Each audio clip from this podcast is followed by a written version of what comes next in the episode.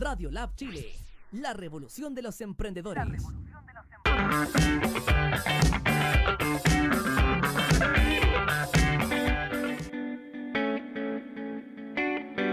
Por aquí vengo caminando en este centro de Santiago, Providencia, la calle Huelén, donde se encuentra ahora Radio Lab, la radio de los emprendedores y el crecimiento personal www.radiolabchile.cl, donde nos podéis seguir eh, de lunes a viernes eh, en los diferentes horarios. Mi programa nuevamente.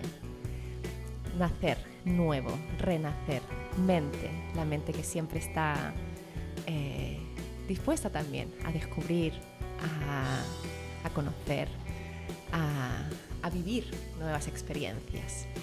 Y, bueno, yo soy Françoise Saint-Marie, me podéis buscar en Instagram como Françoise Coach. Y, y, como coach, hoy tengo un maravilloso invitado, también coach, coach avanzado. Un coach que conocí cuando estudié junto a él eh, en Newfield Network de Julio Olaya. Claro que él es ahora el director del área de admisión de Newfield Network, Andrés Recabarren. Hola querida, ¿cómo estás? Gracias por aplauso. ¿Qué tal? A las personas que nos están escuchando, buenas tardes. Pues te cuento que este es mi primer programa online de Radio Lab Chile y tú eres mi primer invitado. Tremendo honor, feliz de estar acá y también muy contento con tu invitación. Para mí también es maravilloso, digo, bueno, este es el destino, de repente eh, yo envié varios mensajes, me contacté con varias personas que me parecían interesantes, que estuvieran aquí para vosotros, para que nos entreguen conocimiento, herramientas, para que descubramos juntos eh, nuevas posibilidades para nuestra vida, ¿no? Y ser más felices, más completos, eh, que yo creo que, que es la idea, ¿no? De todas maneras. Eso es, parte de lo que nosotros podemos ir aprendiendo, que va a ser un poco el tema de hoy, ¿no? Sí, hoy vamos a tratar con eso de aprendiendo, temas que tienen que ver con el aprendizaje, eh, que siempre estamos aprendiendo. Yo también estoy aquí aprendiendo junto a vosotros, junto a Andrés, junto a Radio Lab. Eh, cada día es un aprendizaje, cómo ellos acerca, cómo el aprendizaje está presente en nuestra vida, sobre todo para o sea, para todos al fin y al cabo, no solo los emprendedores. Y el mundo emocional, que es un maravilloso mundo que también nos acompaña, que a veces queremos separar, que a veces queremos dejar ahí como que las emociones no son de otros, pero las emociones, aprender a abrazarlas, a mirarlas y a ver qué también nos enseñan. Son un tremendo regalo. O sea, cuando nosotros nos atrevemos a mirar el mundo emocional y la información que, que este nos trae es un tremendo regalo eh, para la vida, de todas maneras. De todas maneras. Cuéntame, Andrés, eh, ¿cuáles han sido los regalos que te han traído este mundo emocional? Muchos, muchísimos. Yo creo que el más grande que pude ver es precisamente atreverme a navegar el mundo de las emociones. Eh, yo siento que está muy de moda la palabra aceptar, la aceptación. Eh, siempre está como la invitación a la aceptación. Y aceptar que nosotros somos seres emocionales, que las emociones eh, nos acompañan desde como especie humana desde que nos creamos, o sea, desde que nacemos, desde un bebé ahí, ¿qué, qué es lo que hace cuando nace un bebé? Desde emoción. siempre. Entonces, aceptar que eso es parte y es un don, es un regalo de, de, la vida, eh, yo creo que te abre un mundo de posibilidades que de verdad es insospechado y que si nosotros miramos eh, como desde, desde la mirada latinoamericana o más grande, desde una mirada occidental de ver la vida, mm. el mundo emocional está como bien, bien por fuera, está, está visto con sospecha, como dice Julio, que, que es nuestro maestro. Mm. Y entonces abrirse a eso, explorar eh, y... Es como que quisiéramos meter el mundo de las emociones en un cajoncito, en un closet, como el mundo de las emociones lo saco a veces. Claro. Eh, pero el resto no me pueden acompañar, como no, no, no, no, no, si no, no voy a ser capaz a lo mejor de, de hacer, de construir. Por ejemplo, una invitación constante que nosotros vemos en el mundo de las empresas es que eh, el mundo emocional tiene que quedar por fuera de la gestión de un profesional. De hecho, cuando algún jefe nos, nos dice, no sé, eh, sea profesional, ¿qué nos está diciendo por debajo? Es como, no está permitido que te emociones, no está permitido que, llores, por ejemplo, o que, o que te molestes. Mm. y, y, ahí empezamos a autorrestringirnos como sociedad. Mm. De o sea, ese sería el primer aprendizaje, si lo pusiéramos en el lugar de los aprendizajes, ¿no? Cómo, cómo incluir y cómo aceptar, la palabra aceptar, las emociones, no, no, no esconderlas. De todas maneras. Profesional no significa no tener emociones. Exactamente, porque ahí la invitación es otra, o sea, ahí la invitación es a convertirse en una máquina. Sí. Es a responder bajo la lógica de una máquina que no siente emociones, que no se cansa, que no se frustra, que no sueña. Claro. Eh, y mm, nosotros los seres humanos somos absolutamente todo lo contrario. Sí. Y sobre todo eh, las personas que nos están escuchando, que son emprendedores, eh, son un tipo de ser humano bien particular que, que abrazan sus sueños y, no solo los abrazan, sino que los persiguen. Y eso también eh, tiene una emoción a la base. Entonces, mirar el mundo emocional es súper importante y también ver cómo es que se aprenden las emociones. ¿sí? Eh, ¿Y cómo se aprenden las emociones? Cuéntame, ¿qué puedo hacer para aprender más, a abrazar más mis emociones? Nosotros tenemos, eh, cuando, desde, desde la mirada ontológica, nosotros planteamos que el ser humano está compuesto por tres grandes dominios. Espérame un segundo, porque creo que pueden haber muchos auditores que no saben lo que es ontológico. Muy Entonces, y muchas veces a mí me han dicho también ontológico, oncológico, como que tiene que ver con cáncer, odontológico. Claro, como que es una palabra que hay personas que no lo entienden, esto de qué es eh, ontológico. Entonces, si nos puedes explicar primero qué es ontológico. Sí, de todas maneras. La palabra ontos significa ser. Entonces la ontología es el estudio del ser. ¿sí? Eh, ¿Qué hacemos nosotros en Newfield Network? Eh, aprendemos cómo aprende el ser humano.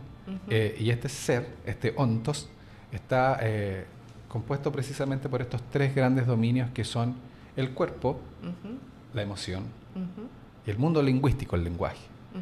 Entonces, lo primero que descubrimos al mirar el, lo ontológico es que eh, cada dominio del ser aprende de manera diferente. En el caso de las emociones, que es lo que estamos conversando justo ahora, el mundo emocional se aprende por inmersión.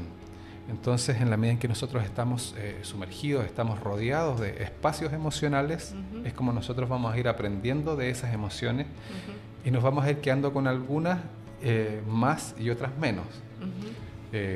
Por ejemplo, las personas que nos están escuchando o nosotros mismos que somos padres, podemos identificar eh, que muchas veces nuestros hijos más pequeñitos eh, discuten como discutimos nosotros, usan las mismas palabras o los mismos gestos, precisamente porque es ahí donde ellos están aprendiendo, por ejemplo, de cómo es discutir, cómo es eh, ser cariñoso, cómo es pedir, cómo es perdonar. O sea, nosotros somos los primeros modelos para ellos. Absolutamente. Y eso es, muy importante que, sepamos todos quiénes somos cuidadores de, estos pequeños seres humanos, que ellos están eh, mediando el mundo a través de nuestro comportamiento. Y ahí nosotros tenemos una tremenda oportunidad y es invitarlos a vivir un mundo eh, en donde la mirada sea más grande, sea generativa, sea eh, abundante, que sea distinta a como a nosotros se nos enseña. Cuando nosotros hablamos de emprendimiento, hay muchos fantasmas, por ejemplo, todo lo que tiene que ver con las oportunidades. A nosotros eh, en Occidente siempre se nos ha dicho que eh, un dicho es, eh, las oportunidades no se pierden, otro las toma.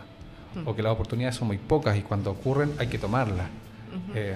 y eso es un discurso que a la base tiene mucha escasez y nos está diciendo, hay muy poco de esto, entonces si no lo tomaste, perdiste.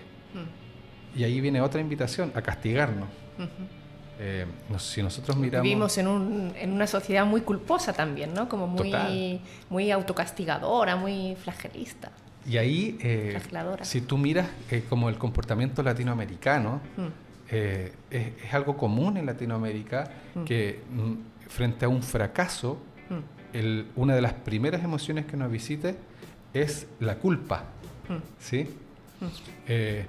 y podemos encontrar distintas fuentes de donde surge la culpa como una emoción tan fuerte en Latinoamérica. Hmm. Quizás una referencia podría ser el judío-cristianismo, que nos plantea precisamente que lo primero que nosotros hicimos fue embarrarla. Nos pusieron en el planeta a, Adán y Eva y lo primero que hicimos fue no hacerle caso a Dios y ya somos culpables. Sí, sí, sí, sí, ay, qué pena. en vez de, de, plantearlo desde el lugar del goce, de la, del disfrute, qué maravilla, o sea, el encuentro hombre-mujer. Eh, anima, animus, femenino, masculino, día, noche, todo lo que hay, ¿no? Como la maravilla que es este tú, yo, yo, tú, nosotros. El encuentro entre seres humanos. Entonces, eh, ya eh, es una emoción que para nosotros está, la culpa está muy a la mano. Claro. Eh, y lo otro que nos pasa es que nuestro repertorio emocional tiende a ser muy pequeñito. Mm. Por lo tanto, como que tampoco tenemos otros otras emociones para describir exactamente lo que nos pasa. Mm. De hecho, si nos vamos al extremo. Eh, nosotros tenemos, coloquialmente hablando, tres emociones. Estoy bien, estoy mal, estoy más o menos. ¿Y qué significa eso? Porque estar bien para ti eh, es diferente estar bien para mí o estar mal. O sea, los estándares y, y las experiencias, cómo tú vives el estar bien, es diferente en cada ser humano y eso no dice nada en el fondo. No hay una descripción, no hay una... ¿Qué es? Yo estoy bien cuando. Claro. Y, y eso nos pasa eh, principalmente porque somos malos para conversar. También. Eh, nosotros en general como sociedad eh, tenemos pocos espacios para conversar desde un lugar más genuino, desde un lugar donde yo me puedo presentar como un ser humano mm. con, con, dones y con falencias. Mm. Y, y, también desde hablar desde el no sé desde la mm. ignorancia, desde, ese aprendiz que hablábamos antes de, la transmisión. Sí, sí, sí. Desde no sentirte tampoco juzgado, porque también a veces siento que pueden haber personas que, o yo misma a veces me, he restringido de hablar más o de mostrarme más porque he tenido miedo a sentirme juzgado, porque a veces hemos sido muy juzgadores. De todas unos con otros. Entonces, eso también te, ya no, no hablo de esto, no, porque la culpa también y ahí nosotros empezamos a hablar desde la mirada ontológica de algunos enemigos del aprendizaje, volviendo a... Eh, cuando nosotros hablamos de aprender, tenemos distintas formas de mirar el aprendizaje.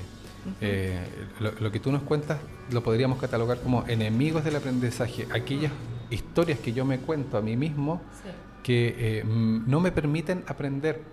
Por ejemplo, muchos de nosotros estamos en un enemigo que es muy común y es no tengo tiempo. ¿Sí? Entonces, un gran enemigo del aprendizaje es no tengo No, no me suena a mí eso. Yo no digo esa palabra, esa frase. Me encantaría, pero pucha, no tengo tiempo. ¿A qué hora? Estoy mm. vuelto loco, mira, entre la casa, el trabajo, los niños. Y resulta que... El Instagram, el Facebook, el Twitter. Todo. el video en vivo.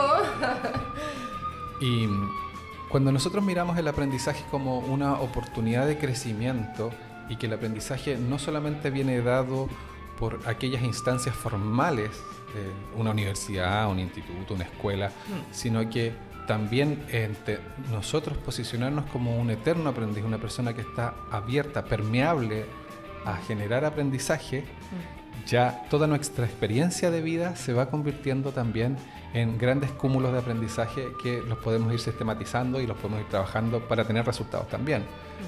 Muchas veces nos pasa que si eh, nosotros no, acreditamos, no, le damos valor a un aprendizaje que eh, no me va a traer como un ROI, ah, como el retorno a la inversión de manera instantánea. Eh, y en realidad hablar de aprendizaje, hablar de emociones, hablar del cuerpo, que es otra cosa que nosotros no hemos hablado. Yo, sé que tú cultivas mucho el, cuerpo y el diálogo que tú misma te puedes tener con tu cuerpo y la cantidad de información que eso trae para la vida, para tomar decisiones, mm. es enorme. Es enorme. Mira, lo que me hablabas de, esto del aprendizaje, como que no puedo dejar de vincularlo con el niño.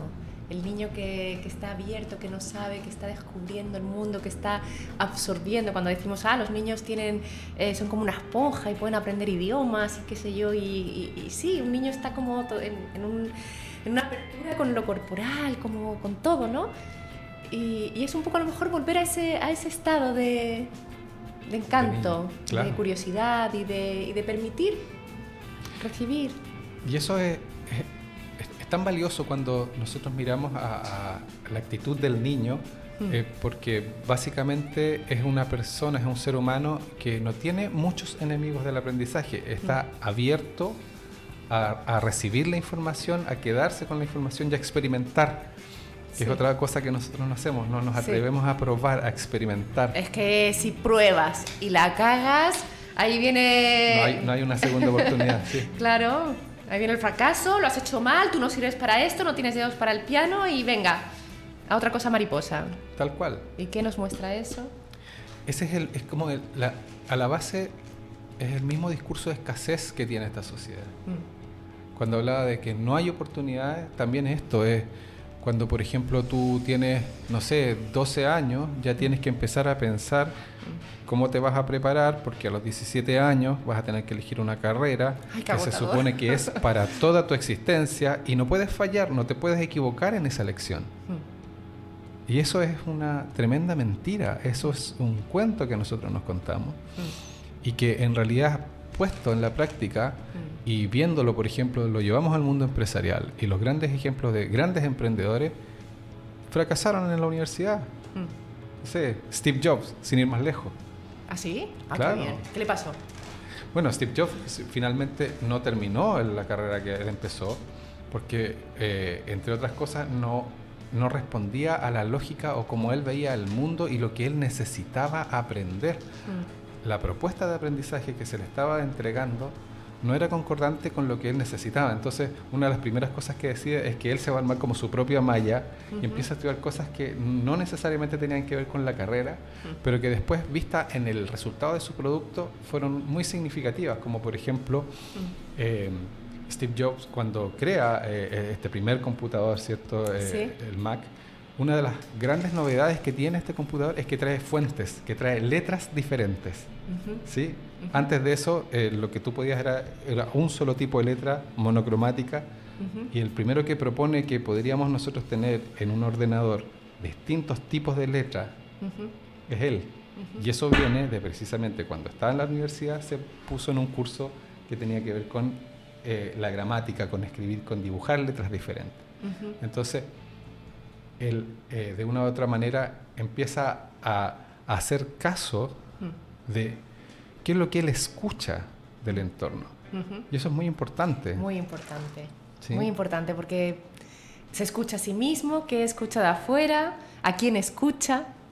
De todas maneras.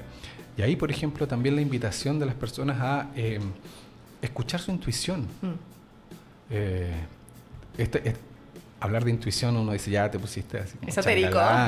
sí, esotérico.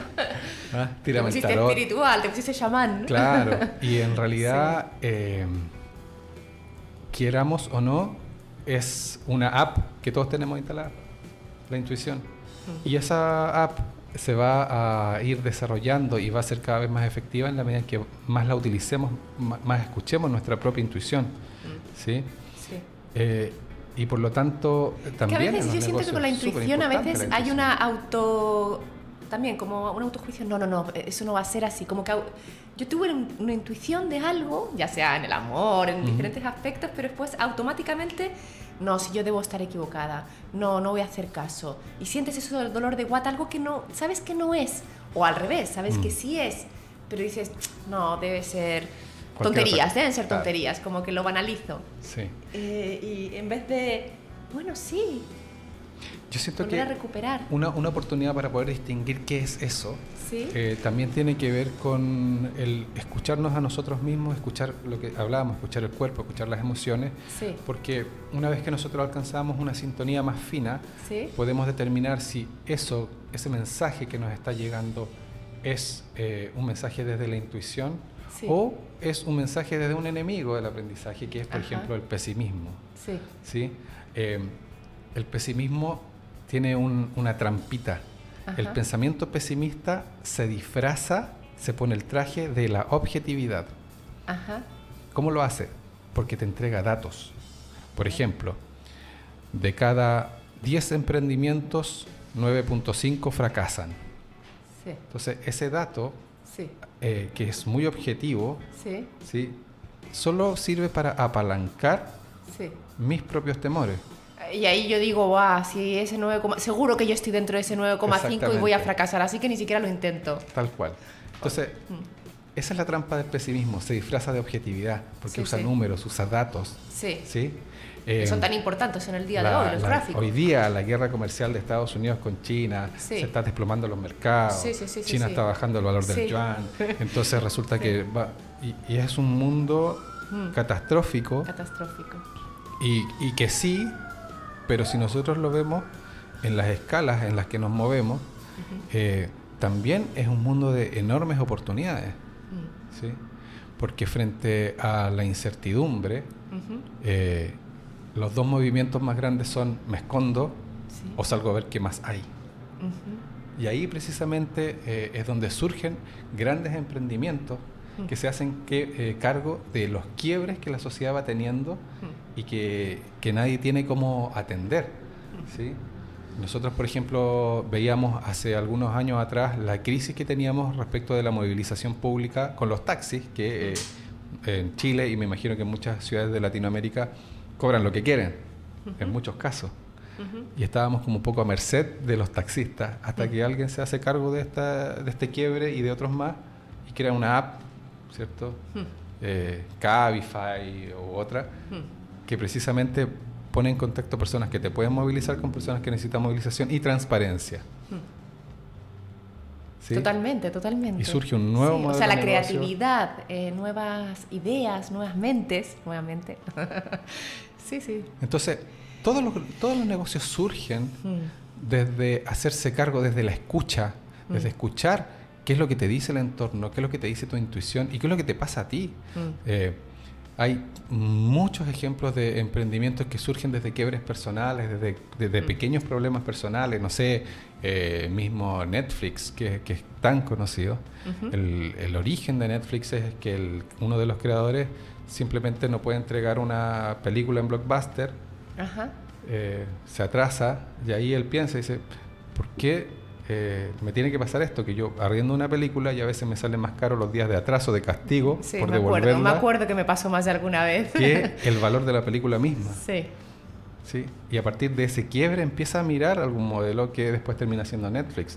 ¿Sí? Entonces, ah, no lo sabía esto de Netflix, mira. entonces, Yo ¿cómo pensé que, era, que había nacido por esto de, lo, de Cuevana y estas otras como eh, sitios online piratas. Que, Y entonces como que salió uno que era, Claro, pero el... el, el- que era pagado y que estaba bien ahí. el- bueno, en realidad el quiebre tiene dos, dos uniones. Tiene esta y un modelo de negocios que ellos habían experimentado antes que tiene Ah. que ver con, con otro mundo. Ellos estaban pensando en el mundo de las citas online. Ah, Entonces, cómo facilitar citas online Sí. tenía que ver precisamente con establecer algún, alguna interfaz que permitiera que las personas grabaran como sus propios audios, sus propios videos presentándose. sí. Entonces hicieron como todo este algoritmo para que esto ocurriera, ¿Sí? pero les pasa este otro quiebre. Entonces Ah, como que juntan. Vale, vale, vale. ¿sí? Pero faltó juntar al, al hombre y a la mujer viendo la misma película. Bueno, y después empiezan a surgir otras cosas, porque a partir de alguien que crea algo, otros crean productos sustitutos de eso o productos que complementan las acciones de este. Y ahí entonces eh, todo este movimiento que nosotros podemos mirar desde la escasez también puede ser de una tremenda abundancia. Mm. ¿sí? Qué bonito eso, como que desde la escasez puede nace la abundancia, pueden nacer nuevas cosas, cuando como el ave fénix, así de la destrucción total, el renacimiento. De todas maneras.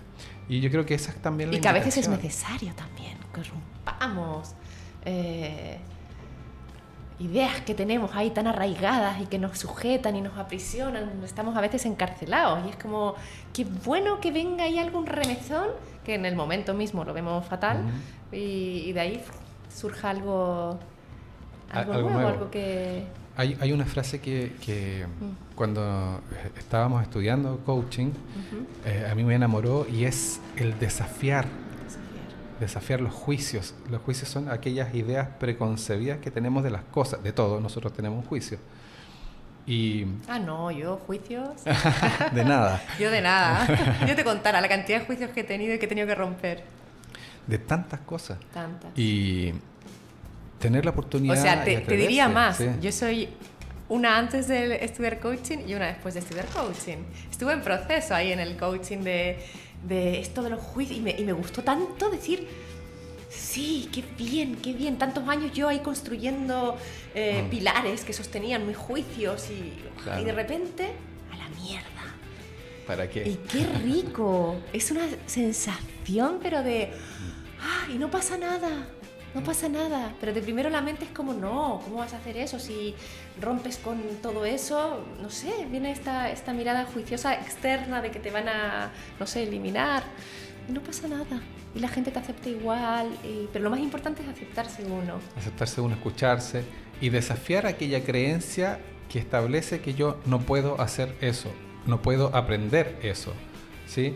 Eh, no es que yo soy psicólogo y resulta que me quiero tirar con un emprendimiento de vender manzanas deshidratadas, es que no tengo ningún conocimiento. Bueno, pero soy un ser humano que, entre otras cosas, me encantan las manzanas eh, y, tengo, por ejemplo, muchos elementos sociales que me permiten abrir mercados para las manzanas. Yo no necesito ser experto en todo para poder abrir.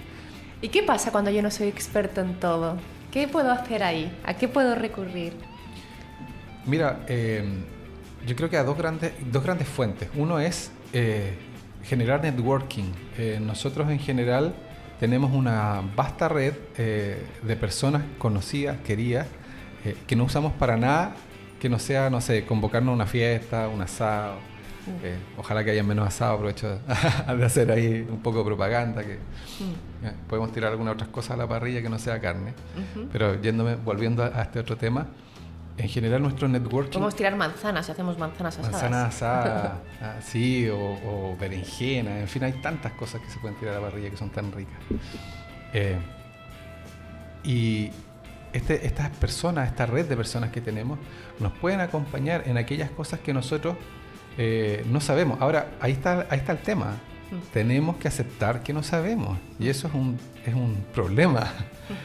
Porque a nosotros históricamente eh, esta sociedad, esta mirada occidental de ver el mundo, mm. lo que nos pide es saber, saberlo todo, mm. estar permanentemente puesto en la respuesta, respondiendo, respondiendo, respondiendo a las cosas que nos pregunten, a lo que sea.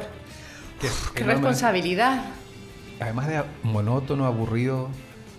Incluso como padres también a los niños, cuando los niños te preguntan y casi que uno tiene que saberlo todo. Claro. Joder, por suerte existe Wikipedia. Siri, Google. y eso es lo otro, tenemos muchos recursos tecnológicos que nos pueden acompañar a descubrir cosas. Sí.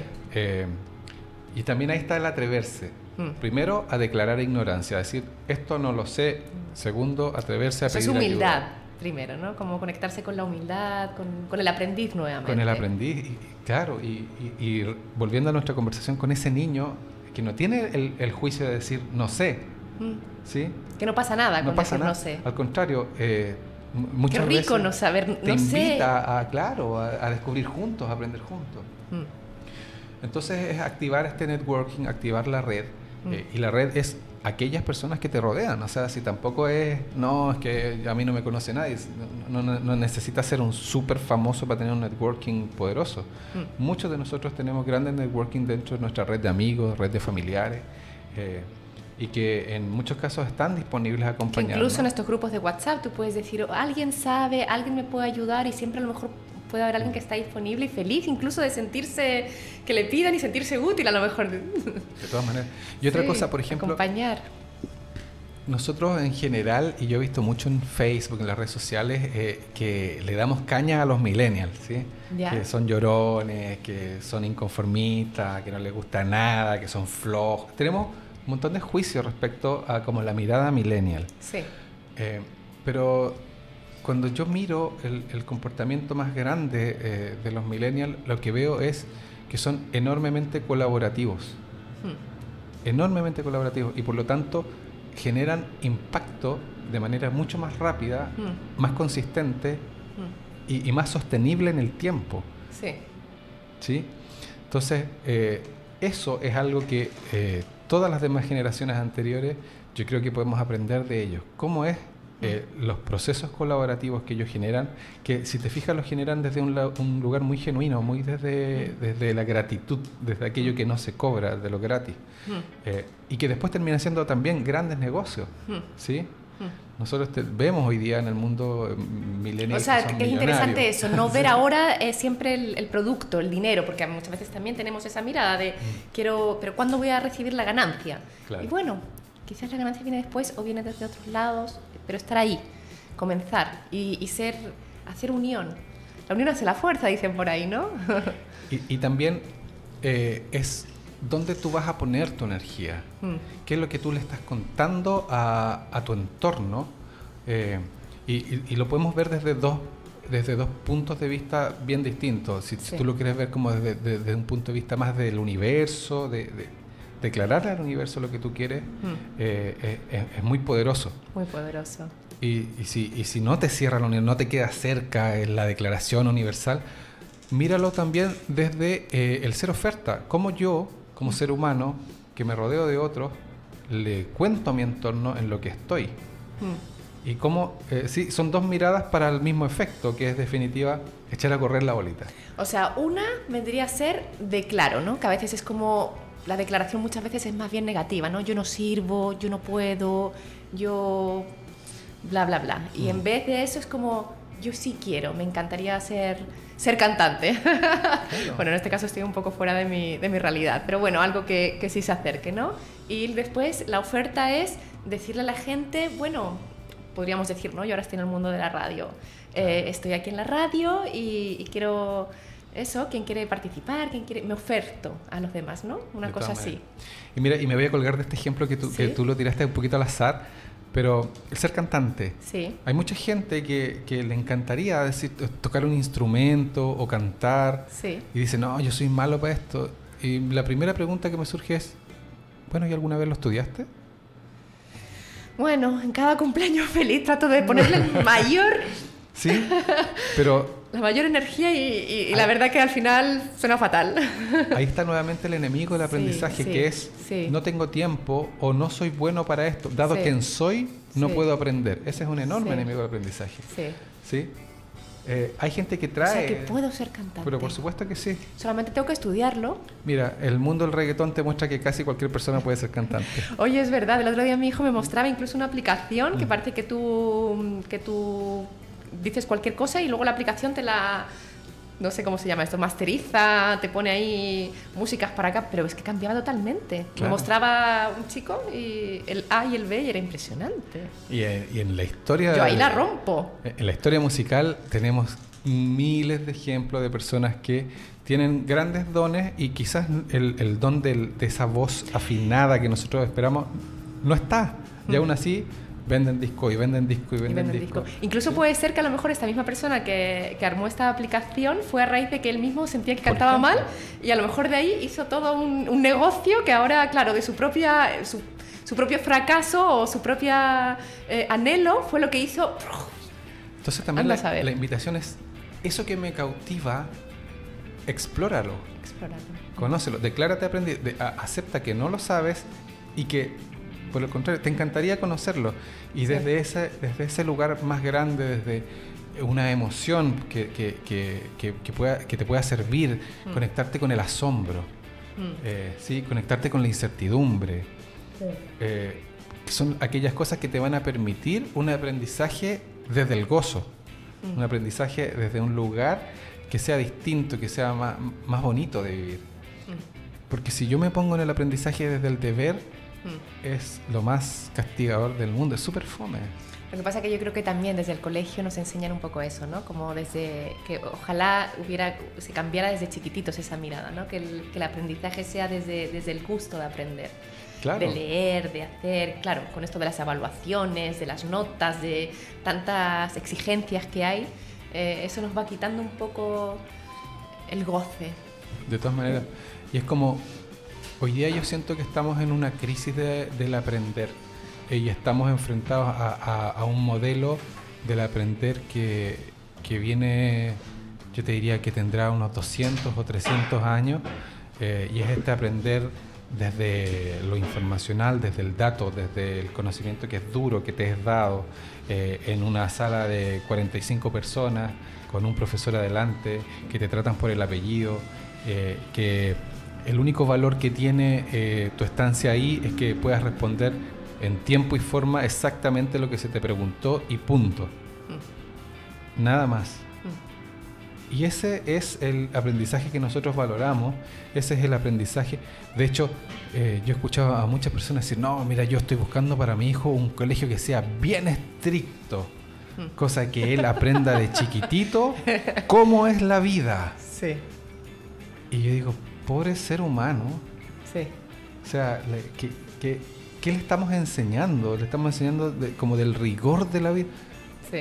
Nosotros no vivimos, no vinimos a este mundo para estar en el rigor. Qué agotador. Yo una vez conocí a una madre, imagínate, que me decía que venía, que ya a veces se subía al autobús, eh, que está bien que se suba al autobús, pero que habían asientos, pero ella no dejaba a su hijo sentarse, tenía seis años, para que sintiera y esta cosa dura de la vida. Claro. Que se fuera de pie una hora de viaje ahí para que experimentara eso, porque luego no se sabía qué le podía pasar en la vida.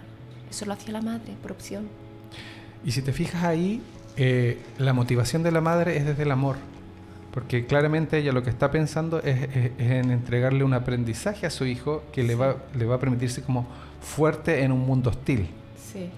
Y ahí está nuevamente el desafiar ese juicio. ¿Por Sí. qué en el mundo de esa madre es, es- es- es tan hostil, es tan duro, Mm. que un niño de 6 años tiene que aprender primero a sufrir antes que otras cosas? Mm. ¿Sí? Seguro, seguro que ella, claro, ella lo ve desde ese lugar, Desde por ese algo, lugar habría que y, también y- y ver ahí desde, que y- desde un- sus vivencias. y desde una motivación eh, genuinamente Mm. buena, preocupada, desde el amor, ella está haciendo esto. Y ahí también, y ahí es donde yo digo, mm. François, nos faltan conversaciones. Nos faltan Nos faltan conversaciones. conversaciones. sí. Mm. Nosotros en la medida en que como seres humanos empezamos a dialogar, empezamos, se nos abre literalmente un mundo nuevo ante nuestros ojos. Sí. Hay muchas conversaciones que a muchas personas le han cambiado la vida. Mm, Eh, y nos faltan, mm. nos faltan. Eh, por ejemplo, esto, esto que trae esta niña Con lo rico Greta. que es, con lo rico que es conversar, ¿no? Sí. Apagar el celular, dejarlo en modo avión y realmente mirarse a los ojos y, y bueno, y escucharnos y aprender, porque ahí en el fondo está todo eso, las emociones, ahí todos tenemos algo que aportar, todas las personas son ricas en, en entregar algo nuevo a nuestras vidas. Y cómo nosotros podemos ir rescatando aprendizaje de todos los seres humanos que nos rodean y de todos los seres vivos en general. Mm. Eh, te, te nombraba hace poquito Greta, esta chica eh, sueca que Ah, está ¿verdad? en un Sí, movimiento sí. ambiental Sí, enorme. ¿Cuánto ella nos puede enseñar? Mm. Eh, ¿sí? Y, y si nosotros miramos con ojos de, del 1800, decimos, esta es una persona que tiene al- algún déficit del espectro autista y por lo tanto no tiene nada que decirle a la sociedad porque está enferma. Mm. ¿Sí? Sí. Eh, y esa es una forma de mirar el mundo, Mm. que gracias eh, a, a- a como hoy día hemos venido haciendo, eh, está cada vez eh, siendo me- menos fuerte. Hoy día nos Bueno, y ahora hay en Chile una chica que también eh, está generando el mismo movimiento de Greta. Acá. y, y esas cosas, por ejemplo, eh, las trae todo este mundo que también es como lo- lo- el millennial, el, cene- el selenial, eh, donde el, el concepto de igualdad da para que, por ejemplo, esta persona, que no sé, 50 años atrás le hubiéramos puesto una etiqueta y no le hubiéramos dado ningún valor a lo que dice, a que hoy día haga un movimiento de nivel mundial, que sea eh, esté nominada al Premio Nobel de la Paz, eh, que recorra el mundo dando cátedra y que le plante cara a líderes mundiales de las economías más poderosas del planeta. Eh, eso es el mundo de la, desde- mirado desde la abundancia, desde cómo un solo ser humano pequeño en edad, ¿cierto? Nos puede enseñar tanto y de verdad puede hacer tantas cosas. Y no solamente ella, hay muchos casos, muchos ejemplos de personas que eh, atreviéndose a hablar y a, a tener conversaciones pueden cambiar las cosas. Mencionaste etiquetas. ¿Qué, qué son las etiquetas? ¿A qué le llamamos etiquetas? Las etiquetas son aquellos títulos Ujú. o sobrenombres o motes que nosotros le vamos poniendo a las personas que nos rodean. Hay algunos que son muy elementales, alto, bajo, gordo, flaco, otro feo, bonito, pero después ya empezamos a poner otros que son más complejos, ¿sí? Inútil. ¿ah? Adjetivos calificativos que, Que- que que te empiezan a... Que un- uno, y, muchos de aquellos uno se los compra para sí, Sí, mismo, Sí. ¿sí? O sea, me los creo. De todas maneras. Por ejemplo... me he visto de esa etiqueta. Y, y hay etiquetas que teniendo como un, un- un tono malo, Sí. igual la, la sociedad las acepta más. como por ejemplo enojón. Enojón es una persona que permanentemente se conecta con, con, la molestia, con el enojo, con la rabia.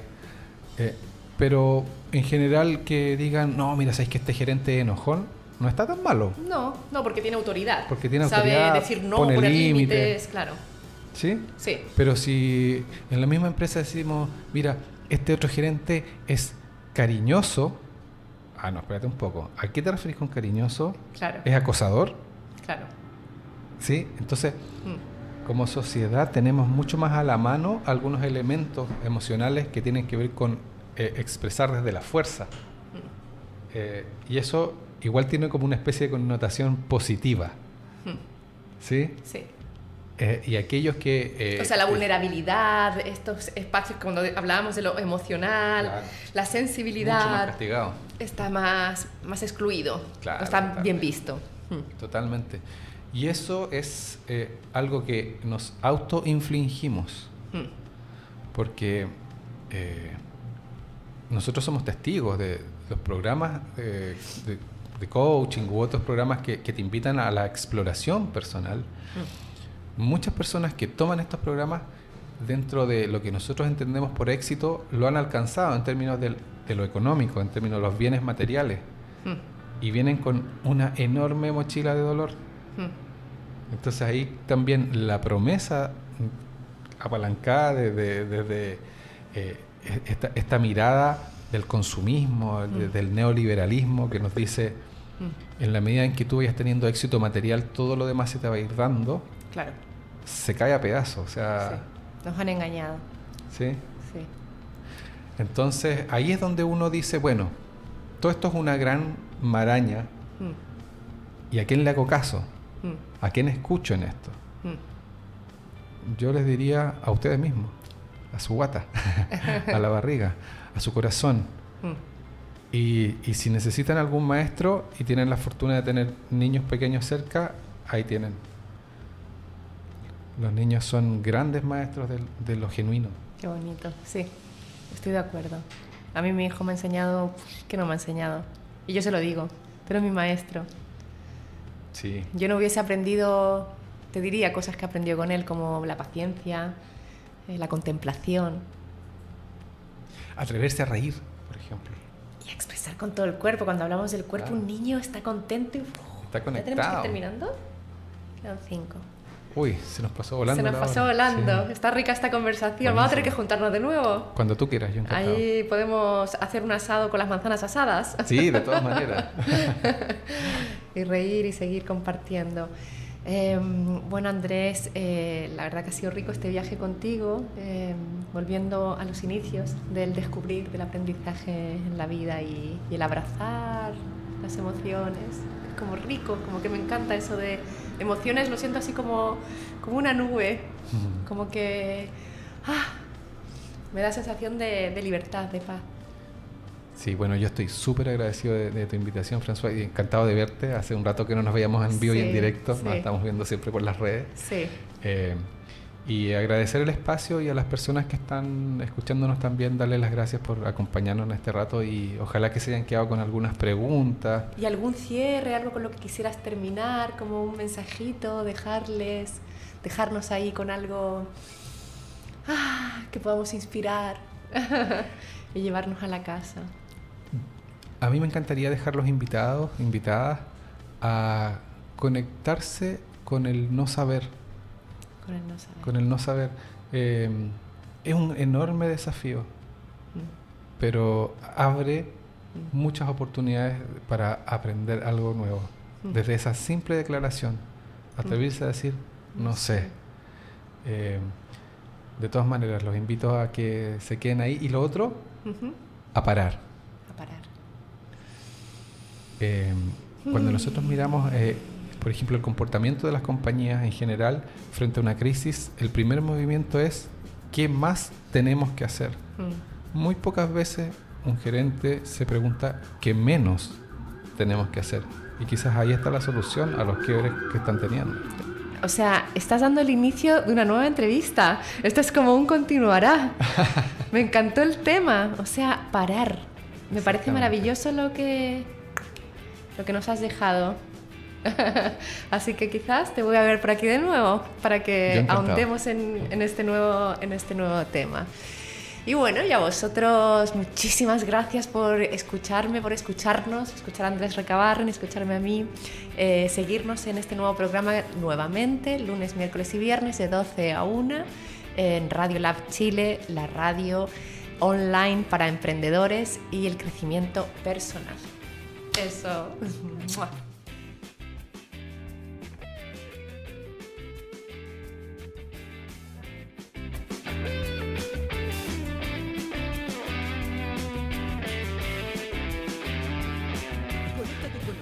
a través de redes sociales.